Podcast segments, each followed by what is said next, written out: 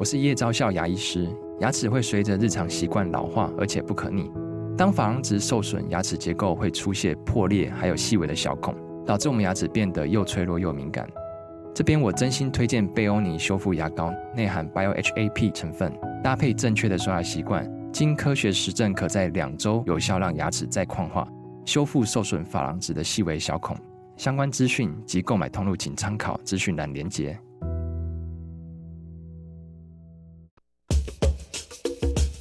你要泡什么？要泡茶、泡咖啡，可不要泡沫经济；要泡泡糖、泡泡澡，可不要梦想成泡影；要泡菜、泡饭、泡妞、泡书本，就不要政治人物跟咱们穷泡蘑菇。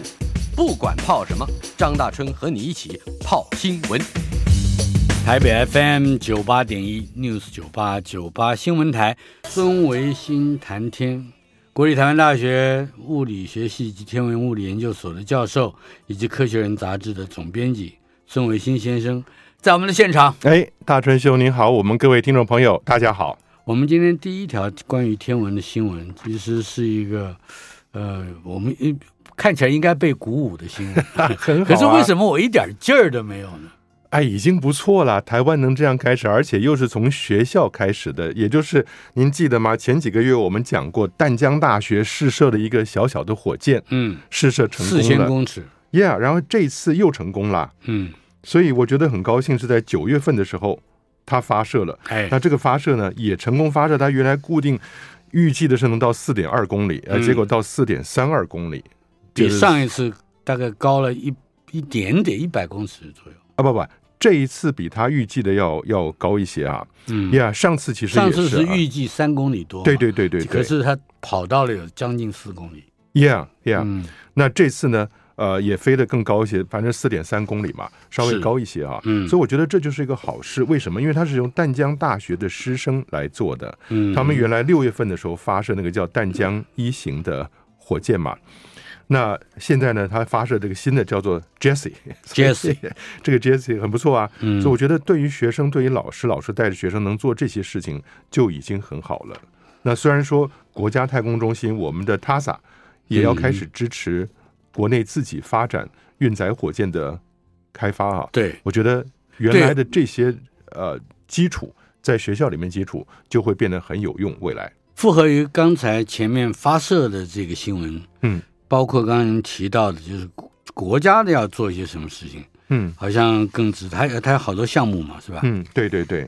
那你说从国家太空中心的角度来看的话，二零二六年，也就是三年之后呢，台湾会发射第一个低轨道的通讯卫星。嗯，那这通讯卫星里面要装什么通讯设备？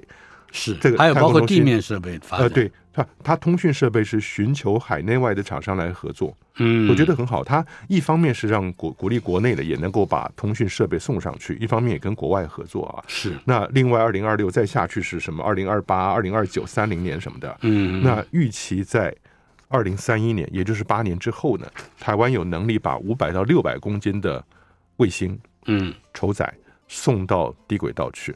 半吨重啊，嗯，对，那这就是可能二三十年以前吧，你看到其他国家在送的大小跟那个高度，所以现在虽然我们对于这个国际上尖端的水准落后还有一大截二三十年的时间啊，但是我觉得哇，我们老是自己安慰自己是有后发优势，有吗？如果如果如果说我们要 在二零三一年，嗯，依照计划，嗯，送上五百到六百公斤的卫星进入低。低轨道的，嗯嗯，这个哈，嗯，呃，不能不不都楼上都天花板都满了吗？您说的也是啊，你说韩国啊、日本啊、印度啊、中国大陆啊，都已经在发展是这种小型卫星的低轨道商业运载的能力啊，所以即使我们到了二零三一年，我们有这个能力了，但是呢，整个世界上的市场。也已经大致分的差不多了，嗯，但是我觉得大川兄也不能因为这个样子不发展我们自己的火箭，我们还是要做。没有别的目标吗？发展目标？那我就不知道了，得要问高层层峰才知道。嗯、但是呢，我是觉得能有这样子的一个发展方向了，也是不错，因为毕竟你可以做出区隔来，有些东西呢自己发射或许会比较好，嗯，比较不受别人控制。是这叫什么？我们叫卡脖子，对岸叫卡脖子，是不是？那卡脖子，哎，对对，不会被人家卡住就行。嗯至于国家发射场的选址，嗯，好像也是一个非常麻烦的问题。到底在哪儿发射？嗯，这件事情可能一开始就得规划好，然后做好，把所有相关的人都找到一块儿谈论。嗯、为什么？就是因为我们看夏威夷山上 Mauna Kea，全世界最好的观测条件，四千两百米的火山顶上，到现在那个三十米的望远镜 TMT 还没有办法动工，嗯、就是因为跟当地的原住民的宗教信仰起了冲突。是，要有十多年的时间。Delay 下来，我觉得对对整个的，无论是对当地原民的生活也好，对科学的发展也好，都是很大的伤害。所以还是这个基督教信仰的国家去接近上帝的这个企图，比较有利于太空发展，嗯、是吗？你要看你找到的地方是属于谁管的。嗯，好的。接下来，卫星部署的速度提升，SpaceX 今年火箭。发射的次数已经哎，已经在九月三号晚上正式超越了去年。嗯、对，所以大春兄，如果我们要找一个进步的模范，超越自己的典范的话，那么非马斯克莫属了。嗯，但是我倒可以从另外角度想，我觉得马斯克的压力也挺大的。今天好几个新闻，一个是这个星链卫星的发射，另外是个星舰，上次不是四分钟就爆炸了吗？对，那个压力也大。那你先看这个星链 Starlink，那已经。又发射了二十一个星链卫星，嗯，发射以后一个小时出头就进到了第一轨道了哈。那到现在为止呢，大家可能好奇，你总共有多少星链卫星进去了？五千零二十七颗。哦，所以是因为它它这速度啊，每几个月是一千一千往上加的。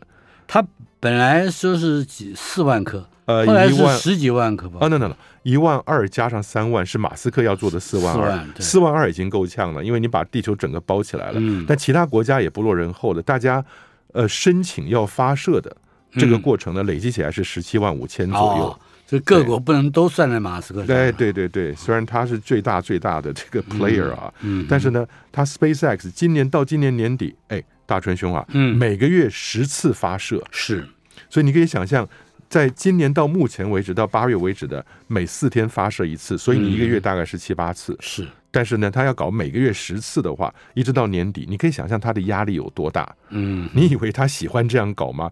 我相信绝对是收了钱订了合约，他不得不这样做。嗯，每三天要发射一支火箭，是，那是很可怕的数字。但是我觉得，虽然说有压力，但是他会有成果。有成果了以后呢，他其实把整个太空发射的这个水准往前提高了一个。台阶吧。嗯哼，可是呃，FAA 完成了呃星舰首次飞行事故的调查。嗯，这也就是刚才您说的，它的另外一个压力来源吧，是吧？这就我是觉得，呃，最最大的问题是哦。刚刚我们讲到那些猎鹰九号，那还是单只的，嗯，三只合并在一起，我觉得另外一个值得期待是今年十月，三只合并在一起，我们叫做 Falcon Heavy，嗯，猎鹰重型火箭嘛。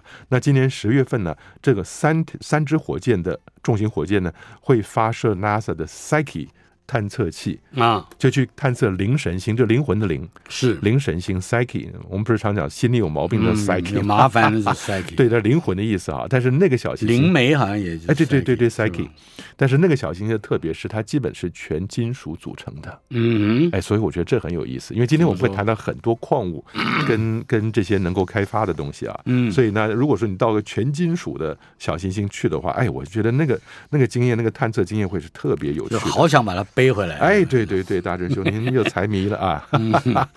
好，那那等一下，那我们关于这个新建首飞事故调查，嗯，第二次发射之前需要完成 六十三项纠正措施，你不感觉好像是民进党做的？是吧？大师兄，您说的，马斯克心里面想，那个就叫 red tape，就是公务机关来检查我，我不在乎啊，我射上去上这次四分钟，第一次射四分钟爆了。我下次我再试一次，十分钟爆了，我也不在乎，我有钱嘛。但是我每次爆，我就可以累积经验，我就是吸取教训。嗯、Maybe 第三、第四次爆过以后，我就成功了。嗯，那你现在你介入干嘛呢？FAA 就是美国的 FAA 啊，联邦的这个这个 aviation 的这个航空的什么什么东西来委员会，嗯，来研究了他上次星舰爆炸这件事情以后，提出了所有他需要。改进的措施，那也不错，就是替他一次解决所有他的 red tape。可是你会觉得马斯克会，如果换成我是马斯克，我会这样想说：难道我不希望他成功吗？我当然希望他成功。你说有六十三项，我自己的名单上恐怕有一百二十六项。那你是六十三项，然后你反正这就是政府给他的一个嗯，限制了。我是觉得政府的限制其实要用在那些不用心的厂商，希望用最低标准混过验收的厂商。嗯，你可以给他这些。你看马斯克不是这样的厂商，马斯克他自己，我相信他的压力大到不行，因为他的星舰重型一旦成功了，他终于可以对 NASA 交代，从月球的轨道太空船降落到月球表面的这个 transition，这个是他负责的。嗯、从地球到月球去是波音要负责的 SLS。往后几个这个是 NASA 本身的，对 NASA，我要 NASA 跟波音是老朋友，波音已经是一百年公司了，嗯，他是老朋友，但波音其实也变成 NASA 一部分，公务机关的脱弹就很明显了啊，嗯，但是呢，待会儿我们又看了个新闻，SLS 又不成了，是，但是不管怎么样，马斯克呢会觉得 NASA 给他的压力很大，NASA 对外头放话，嗯，说马斯克的星舰一直不发射，显然他未来要降落到月球表面的这个就有问题了，嗯，这是造谣吗？呃，你他他一定讲事实，嗯，但这个事实是你造成还是他造成？是，还是共同的共业？嗯，那就很难说了。因为如果说今天马斯克很努力的不断发射，不断去尝试错误，然后希望成功，NASA 过来说，哎，我告诉你啊，你得先做好这个，做好那个，你才能发射。那马斯克一定有话讲了。对，他说你的 SLS 的高昂成本负担，嗯，已经负担不起这个在搞搞什么探索了。那嗯嗯，不是吗？对呀，对呀，对呀。不过，呃，呀，那个大春兄啊，刚刚讲到，我是觉得很好笑啊。嗯，NASA FAA 啊，提供了这个对六十三项措施，包含了什么呢？哎，这里面就真的把马斯克的牛皮给拆穿了。怎么说？六十三项里面，发射台重新设计，嗯，然后呢，解决推进剂泄漏，导致毁火箭尾部起火。那这听起来是很原始的错误，这是很 A B C 的错误，是？对对对，然后在发射台下方呢，要加上一些水冷钢制那个偏向器啊，就是你火焰往下喷，是它会把它改到别的地方去，嗯、免得这火焰往下一喷，破坏了发射台。我们上次不是说过吗？钢筋水泥那些碎片到处喷溅，把它三十三个引擎里面打掉了五六个，嗯，所以它才才射到一半就爆炸了嘛。所以呢，他是把这些问题提出来。那我我我，哎，大春说，说老实话，马斯克说不定他一爆炸以后，他自己的调查小组进去，马上就把这些问题全部找出来了。嗯哼，哎，不知道，对呀。所以你还是对马斯克采取比较宽容跟这个谅解的角度。不，因为他的目的不是在做完一件事收钱，他的目的是做完这件事情，他去大赚钱。他不是收你有限的钱，他要赚他自己要的钱。嗯哼，所以这是可以想象得到，说他不是那种用低标准混过验收的，因为这个东西以后迟早台上见，大家台上见，嗯，做得好与不好，你这一次 时候没到，下一次时候到了，那报应就来了。嗯，所以他一定得做好。那你做好的话，你公务机关最好就比较少干扰干扰他。他如果说能发射，你就让他发射；他要爆了，你就问他说：“你这次为什么爆？”他说：“哦，我这次过了八分钟。”比上次又成功了，发射台没有破坏，哎，说不定政府是怕他如此，对不对？哎，所以呢，哎，好，NASA 终于承认了 SLS，我们刚才提到的，它的成本非常高。大学生，我一直不能理解，嗯，这个 SLS 是波音做的，对，波音不是厂商吗？嗯，为什么波音不出来发言？每次是 NASA 出来发言？嗯，这看着最近看到好像很熟悉啊，哦。都都是陈吉仲出来发言，我没说谁，但是大伙儿想的厂商怎么不说话？那却是官方机构帮厂商做代言。哎，就我官员好像做现在越来越多的任务是如此。你知道为什么？就是因为 SLS 这个东西啊，就让波音去发展这个是 NASA 的决定。嗯，NASA 一旦做了决定，它并不从商场规则去自由竞争，他做了决定，我这个任务交给了波音。他就要扛起波音做不好的责任来，嗯，这是就是还不是很现成的的的事件嘛？那所以呢，现在 NASA 承认了，找了波音做 SLS，它这个成本高到你难以想象，嗯，那所以当然对波音来讲，你只要有钱我就做嘛。那但是呢，国会会看问责署，那我觉得国会出来这个问责署了，是。他说你为什么不衡量 SLS 的火箭生产成本？因为火箭生生产成本是不得了啊，嗯，你可以想象得到，每次 SLS 发射四十一亿美金，嗯，那到现在为止呢，过去二零一二年到现，打算到二零二五年，就是把 Artemis 三全部完成以后，阿提米斯计划要花费多少？你相不相信？九百三十亿美金，就是就是发射，对，对，就是它整个任务啦，就是从二零一二年开始研发 SLS 的火箭，一路放钱进去，一直拖到二零二零、二零二一，哎，说终于做好了。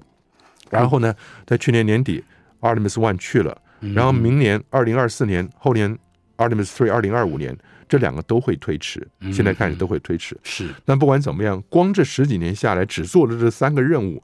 总价就九百三十亿美金，嗯，你知道吗？这跟你跟当年的阿波罗比起来，嗯，阿波罗整个任务也不过才花这么些钱呢、啊。呃，每一次 SLS 的火箭发射费倒不是那么高啊，啊，一直四十亿左右，呃，不是那么高。大志兄，你你讲话，那你你跟整个任务来看，哎，还有九百将将近八百九十亿，那是那个是那个花费，不是在。发射发射的问题啊，研发，嗯，那整个呢，过去那十年，从二零一二年开始这个计划，整整十年的研发跟制造，而且它有很大一部分的预算是给那些国内的美国国内的承包商，呃，也就是说，真 真正工作的，呃，好像就是说就业机会有扩展。可是大专兄，你知道这个态度，嗯、这这个这个原则很奇怪。嗯，我以前在 NASA 工作的时候呢，我们也。讨论了很多卫星任务该怎么样设计，嗯，但你等到卫星任务设计完了，经过了所有 review 的过程，准备要发包了，你竟然发现这个卫星任务的不同的 component 交给不同的厂商，其中有些厂商小的不得了，嗯，我们就问了 NASA 的公务员，我说为什么要找这些厂商？显然是没有经验，显然是资本额太低的啊，五十万可以买进口很多弹。你知道那个那 NASA 的回答是什么？哦，因为他从来没有承接过 NASA 的计划啊，所以我们需要照顾他。那我们就傻眼了。嗯、另外一个类似的笑话是什么？问太空人，太空人坐在火箭顶端底下点火要发射，你心里面想的是什么事情？嗯，太空人说了，我想的是这个火箭的每一部分都是最低价得标的厂商做的。啊，这个 这个蛮恐怖的啊。对呀、啊，哎，不过啊，我们另外有一条新闻啊，嗯，英国即将开发新型的核燃料。后面加了一个球字，嗯，打球的球，篮球的球，嗯、核燃料球，这听起来哎，就好像焕然一新啊！用用在劳斯莱斯太空微型核反应炉，啊啊，嗯，这是劳斯莱 Rolls-Royce 参与的，我记得我们报过这个新闻。对呀、啊，劳斯莱斯现在怎么不做汽车了？大概一个是西方的特斯拉，一个是东方的比亚迪，慢慢打的都已经不能再做了，嗯、是不是？就是汽车这一行不能干了。哎，大春兄，我只是好奇，嗯，这种非常高价的汽车，嗯，有没有改成电动？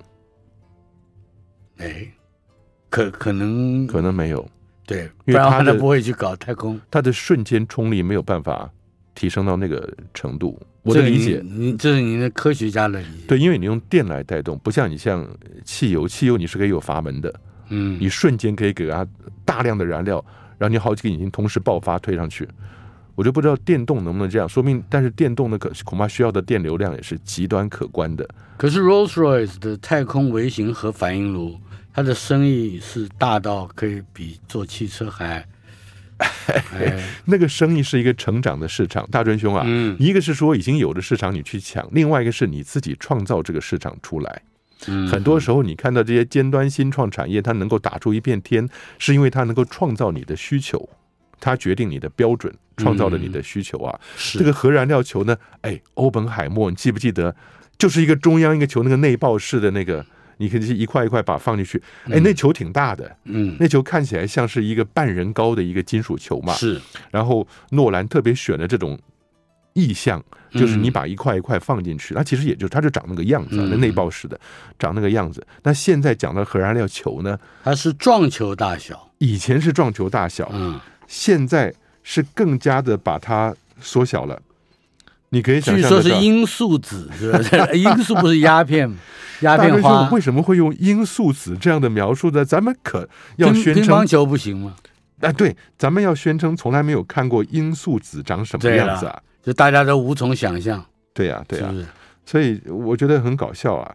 也就是为什么说要去做这个东西？劳斯莱斯，我们当时前几个月第一次提到，它是要在月球上打造核子反应设施。哎，那月球上的原因，就是因为我仔细想了这个问题，因为我们不是说过嘛，希望我们的听众朋友都已经记得这件事情了啊。在月球上面一个月二十八天里面，你站在同一点不动，你会有十四个白天跟十四个黑夜，是，就十四个地球白日连在一起的，然后再十四个黑夜，十四、嗯嗯、个白天你的太阳能会冲爆，嗯，十四个黑夜你是完全没有电的，是。你说那你能不能用十四个白天把太阳能充满了，储能去用在那十四个晚上？很多人都会这样想，对不对？你就动一动就好了。怎么叫动一动？你就不站在那不动，你当然是十四个。你说你要扛着太阳能板跑到另外一侧去迎接阳光嘛？不是跑几步就可以了？啊，不行了，不行！你如果说在那个日夜分界线，对，那个阳光是从水平过来的，你太阳能板是没有效果的。太阳能板是直接从上往下垂直照在太阳能板才有用。嗯、你侧面除非你把它竖起来。对呀、啊，但是这个我觉得可这个可以解决啊。你说竖起来以后，到时候太阳下去了，你把它转个一百八十度，哎，太阳从这边出来了，是不是？大春兄啊，您真的是天才啊！我真的是建议把你送。我觉得这绝对不是讽刺。那啊，送上月球，送上月球。孙维新谈天单元，李英兄啊，哎，刚才我们讲到了英国即将开发新型的核燃料球，哎。说是它的大小只有鸦片，也不能叫鸦片，罂粟籽的大小。你怎么对鸦片特么感兴趣啊？罂粟不就是做来做鸦片？对呀，罂粟哎，好啊。这些燃料的颗粒，它是要用三 D 列印制成，用浓缩铀、碳和氧来成为是它做它的燃呃原料吧。？Yeah，，大专兄，我倒觉得啊，从你刚刚讲这些、嗯、这些有趣的点来看。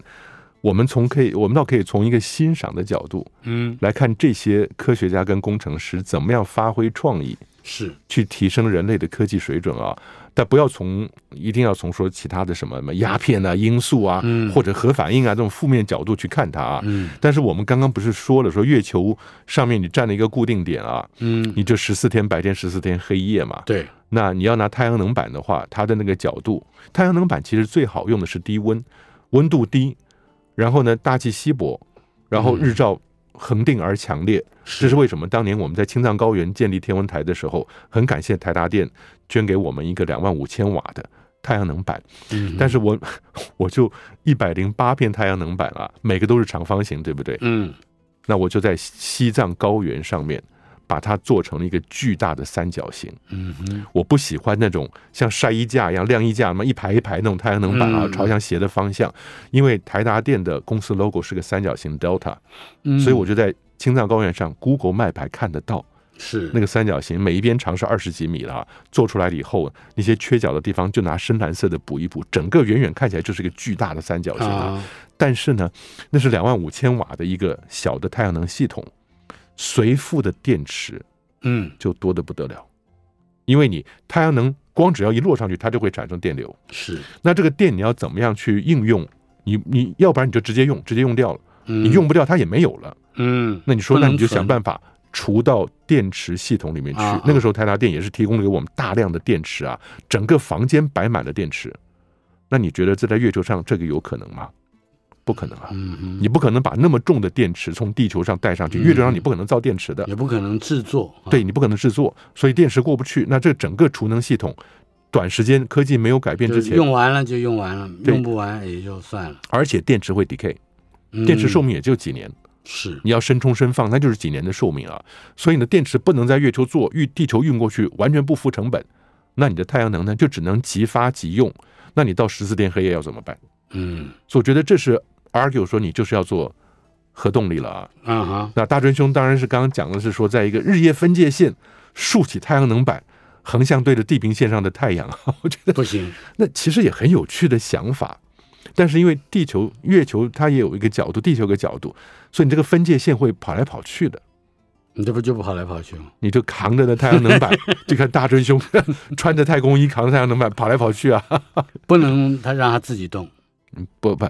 它自己动只是转，我们在地球上的动，它是太阳能板是可以转追的，就像向日葵那样可以追着太阳走啊。夸父可以逐日，说的也是，太阳能板说的也是。为什么？但是你你说把它摆在火车上，你得先在上面盖铁道，嗯，才能把这么巨大的系统来回运来运去。不过大专兄这些讨论看起来，不要不要把它想的是瞎掰胡说八道，很多稀奇古怪的创意，嗯，即使像马斯克回收火箭创意，一开始别人也会认为他是瞎掰。嗯，胡扯！就整个火箭落在水面的平台上头啊，所以我觉得你跟这样讨论，等这条铁路建起来了以后，对，你就知道，这第一个是发现可以这样做的人，叫大春，哎，不是 曾经被冤枉过。但是不不不，我是想说这一个东西啊，嗯，也用核燃料球来做，那我需要讲说这是迟早要做的。但是你会觉得说，你已经做出来 RTG 了，以前不是讲 RTG 吗？嗯、就是拿 U 二三八做一个呃微微释放热量的那个太空船上面的能量来源嘛。嗯、前几期我们科学人杂志特别讲了这个东西啊。是但是呢，很重要的一点是说，你如果真的要把这些核燃料球送到月球表面去，是那除了三 D 列印包含了浓缩铀、碳跟氧在里面之外，密封在。陶瓷跟碳的层里面，那陶瓷是隔热的啊，碳能密封起来以后，它这个球要做的非常坚固。你火箭发射那个产生的重力是瞬间重力是很强，冲击力是很强的。然后你要应付很高的温度，因为到月球表面呢，白天是一百二十度摄氏度，晚上是零下一百七十度，所以呢，你的温度差很大的。然后抵抗那边没有大气层造成的宇宙射线中子辐射，也就是说。外面这些环境对月球上东西是很严苛的，嗯，那你这些燃料球是不能坏的，是才能在上面摆在微型核反应炉里面。大春兄啊，嗯，我真的觉得哈、啊，从科幻电影的角度，三五十年之后，说不定每一个在月球表面活动的人身上都会带着小型的核能电源，嗯，呀，yeah, 那就很方便了。你也有电，我也有电，对对对，大家自己发一发。对，你要没了，我手过去，俩人就来电了。嗯，多好，呃，这听起来跟那个背个大镜子跑也差不多一样。对，大哲兄，我可以想象两个比较：你背个大镜子来回跑，然后孙老师在旁边手上就拿个小小的微型电源在那笑，哎，多好的画面！真真是，哎，这简直是一部超级喜剧啊！来，我们来看看另外一部超级喜剧——墨西哥国会，哎，这个十三号。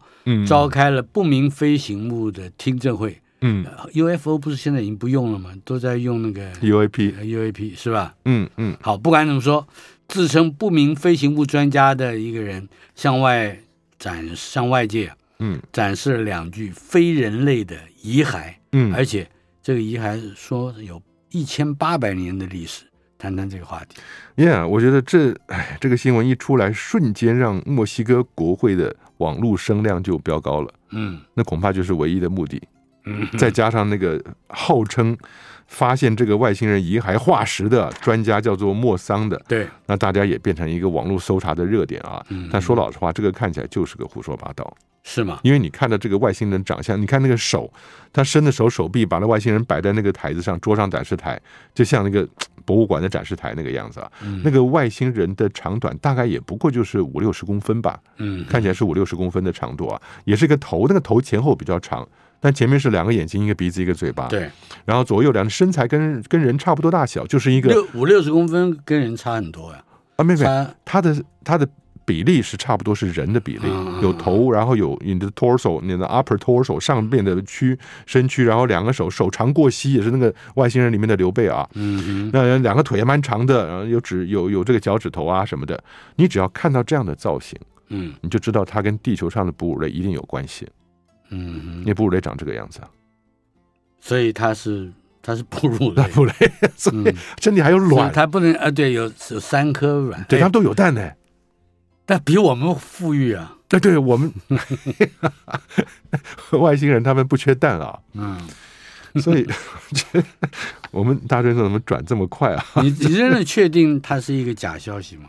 我真的是确定啊，就是从我自己本身的浅薄的科学知识，嗯，跟我历年来累积的这一点点经验，我一看这个我就觉得十分好笑。茶余饭后大家说着玩吧。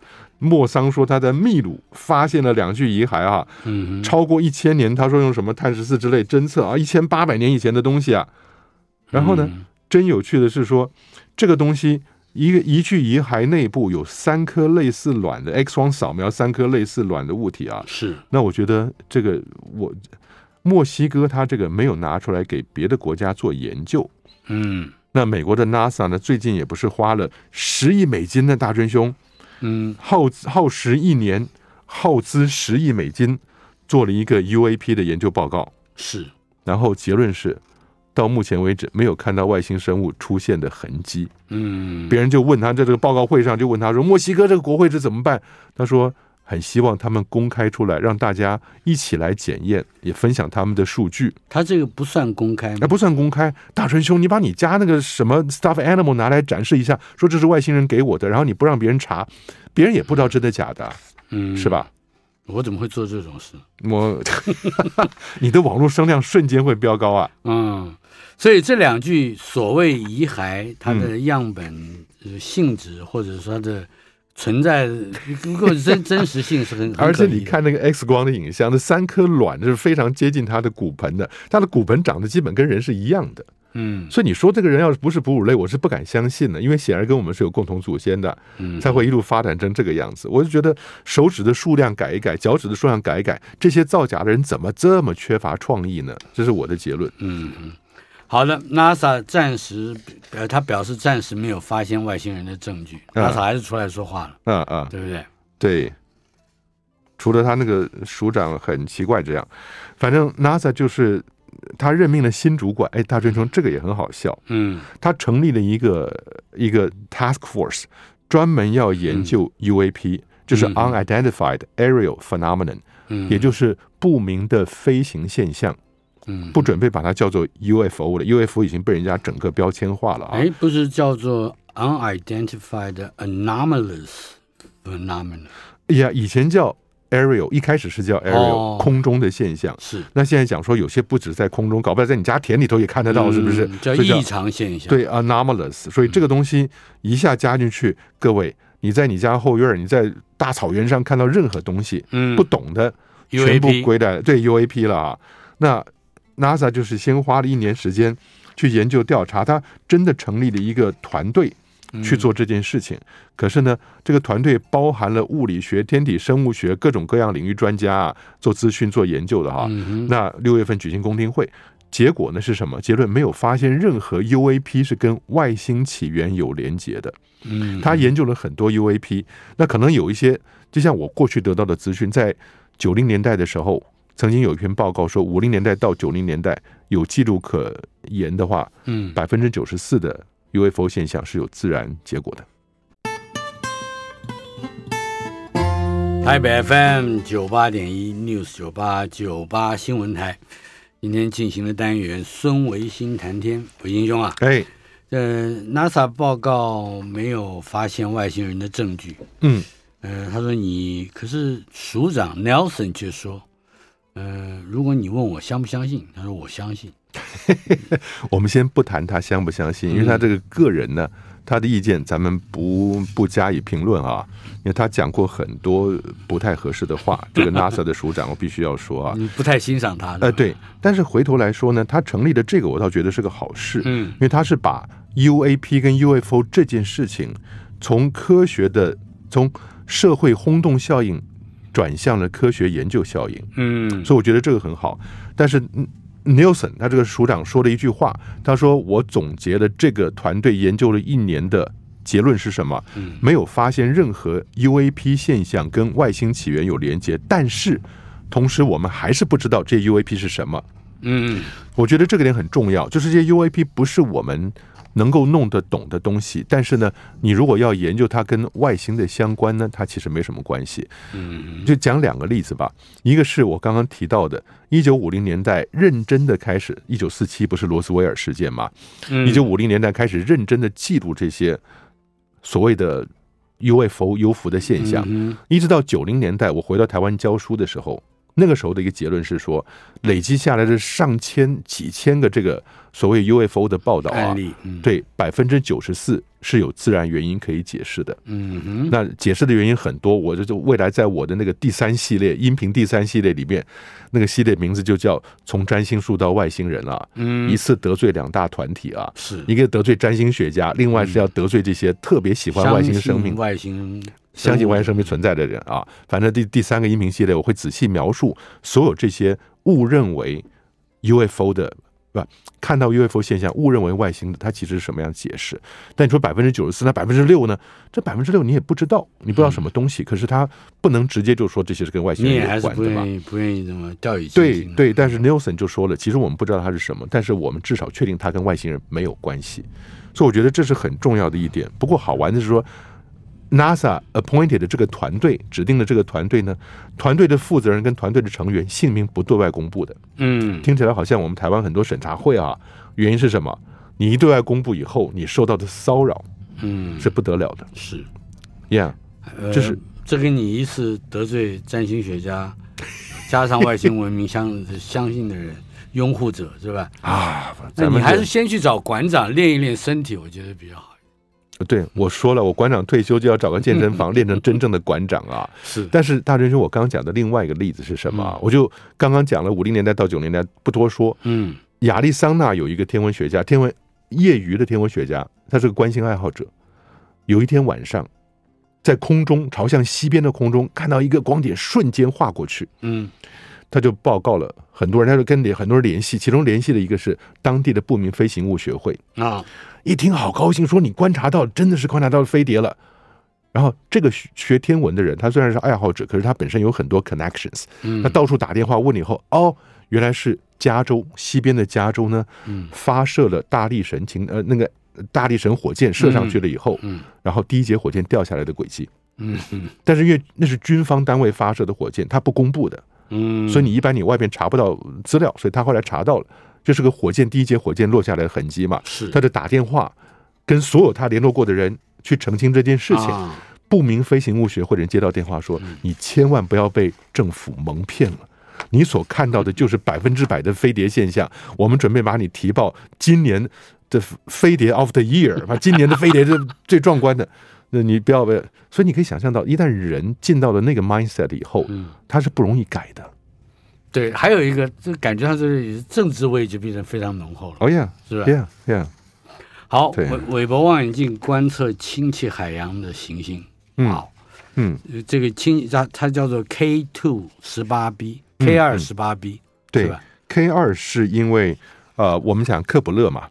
克伯利一开始，我们不是讲什么 K 啊，什么什么四五二 B 啊什么的，Kepler 四五二 B，那都是第一期搜寻时候发现的系外行星。Kepler 就是 Kepler 的望远镜发现。克伯勒太空船对 Kepler，然后譬如说四五二啊，这颗星那个恒星叫克伯勒四五二，嗯，旁边找到了第一个系外行星叫四五二 B 小 B。是小写的 b 哈，嗯、那所以你现在看到的 K two 呢是什么？是它第二个阶段的任务。嗯，第一个阶段任务结束以后，它呢，克卜勒又延长了任务啊，就叫 K two。所以是在 K two 任务里面发现的 K two 十八是那个恒星嘛？啊、那小 b 找到这个系外行星，它在狮子座，离我们只有一百二十光年。嗯，它比地球大，但是比海王星小。我们叫亚海王星啊，比海王星小一点。嗯、可是呢，研究了以后发现呢，它产生了一些。它的大气层里面有一些特别的分子，而那个分子在地球上是只能从生物产生的分子，哦，叫二甲硫醚，咱们细节就不多说了。嗯，但是也好玩的是，它除了这个之外，其他也会有甲烷呐，有二氧化碳呐，含碳分子。嗯，所以你说现在哈勃跟韦伯。哈勃观测到了这个 K2 十八 b 有水蒸气的迹象，以前我们好像说过了。那韦伯更看得更仔细，红外线仔细分析了以后呢，连甲烷、连二氧化碳都看得到，所以它可能它的大气层是氢的大气层底下有大片海洋。问题是那个海洋不见得是水的海洋，嗯，氢氧的海洋它叫什么？叫做 hydrogen，hydrogen 是 hydrogen 加 ocean 哦，hydrogen 是氢气，是 ocean 是海洋。所以现在如果甲烷也有海洋。你，一样，那那就叫嗯、叫叫做 m a s h i o n 或者叫什么的，嗯、对啊。所以我觉得这也很有趣啊，就像我们在说那个土卫六上都看到的，所以会现在看到越来越多、哦、大真兄，我觉得往后这些年大家充满期待吧。这些发现到现在为止五千多个，已经超过五千个系外行星啊，很多是有大气层的，大气层里面各种多样的分子都有。光这件事情，韦伯就做不完了。刚刚您说的那个叫二甲硫醚啊，嗯嗯，嗯，这这个醚字很特别，有字边一个迷迷惘的迷，yeah，醚二就是乙醚。我们不是做过那个，对对，你做解剖青蛙，总是先拿乙醚去喷一喷吗？对，就这样子啊，对，那就是那个东西。这乙醚对二甲硫咪那个字啊，嗯哼，五十年来只记录到一百六十种矿物，嗯，这这个是在指火星上的矿物的多样性是远不如地球。哎，大师兄，这样看起来是问题比较大了。怎么说？矿物的形成啊，有很多种不同的方法。你当然岩石之间本来就会形成矿物，但是呢，水是一个极佳的催化剂。所以如果你有水的流动，它产生的矿物多样性就会很多。另外一个多样性的来源是什么？生命。嗯，生物会帮助矿物形成，新的矿物形成的。是，所以地球上有六千多种矿物，这个是教科书上有的。但科学家会认为呢，地球上应该有一万，有人说一万零五百，我不知道五百怎么这么准确哈。那说真正地球上的矿物呢，应该超过一万种。可是我们教科书上说六千多种，火星到现在为止，经过了那么多年研究，只找到一百六十一种。所以表示在火星上没有长时间的出现过微生物。对吧？或者说比较没有水，就水很早就消失了。嗯、那你现在火星本身的核心呢，跟地球很像，因为虽然说火星比地球小很多，地球是一万两千八百公里的直径嘛，火星只有六千多公里啊，是几乎是地球的二分之一啊。但是呢，它六千多公里也够了，在当初形成的重元素沉到中间去形成了一个重的核。嗯，地球也是有个重核，然后外面这些地幔呐、啊、都是二氧化系这些矽酸盐泥土石块嘛。嗯，那里面的地核因为同位素。衰变有热量，所以变成融化了以后，再旋转就产生因为电流嘛，产生了外面的的的磁场保护了我们。嗯，火星当年应该也是如此，但因为火星小，所以很快的地核就冷却了。地核冷却以后，它就没有转动的电流，没有转动的电的离子在那个地方，所以它就没磁场，所以大气层也就跟着被太阳风剥落，是这样的过程啊。但你会看到火星本身呢，它应该有各种各样的矿物。那主要是原生的火成岩，当年火山喷发、沉积岩跟地表的变质岩，然后风化跟石变产生的这些矿物。可是你知道吗？在四十五亿年里面，矿物这么少，嗯，其实蛮令人失望的。是因为它跟地球一开始走的矿物演化的过程很相似，嗯，但是呢，就是水少，呃，对，就是水少，热液活动。应该可以导致很多新矿物，嗯，但实际上火星很早就没有这样子液体的活动了。热液活动是一个特有的名词啊，对，就像你火山爆发以后，那些热的东西流下来啊，然后或者是你表面温度够高，液体物质形成了液体在流动，它就会形成新的矿物。对对，尤其是关键是水，地球上百分之八十以上的矿物是由水导引出来的，嗯，就是水在里面扮演一个角色，所以矿物多样性。矿物质的多样性呢，水是关键。那为什么月球、水星、火星几乎都没有太多复杂的矿物？那科学家的研究也说了，地球三分之一的矿物是在生物存在的底下才形成的。嗯，像什么贝壳、骨骼、牙齿，还有我们每天吃的钙片。嗯，那这些都是你说很多贝壳的钙片嘛，对不对？都是来自生命的存在产生的新的矿物。就是有了生物，就更多的。矿物质，对，所以你就把还有包括微生物也是一样，对对对对对，你把水啊，把把这些人的生命什么存在一起。地球有五十七种方式去产生矿物，火星到现在为止只发现了二十种方式产生矿物，是是非常。我们还有将近一分钟的时间，嗯，谈谈 NASA 的制氧实验。哦，这个很有趣，哎，大仁兄啊，只有不到一分钟啊，对对对对对，NASA 这个 MOXIE 在制氧啊，但是很好玩的是。经过十六次的运行，每次一小时，总共产生了一百二十二克的氧气。嗯，它可以让一只小狗呼吸十个小时，哦、或者一个人呼吸四个小时。哦，你说产生这么点氧气够用吗？它至少是个开始。未来如果一个团队在火星上生活一年，它需要的氧气呢，大概是五百吨。啊，五百吨氧气，但是只要开始就不晚。是，而且会越来越多。对对对，背着镜子到处跑。哎，对对，还有氧气呢。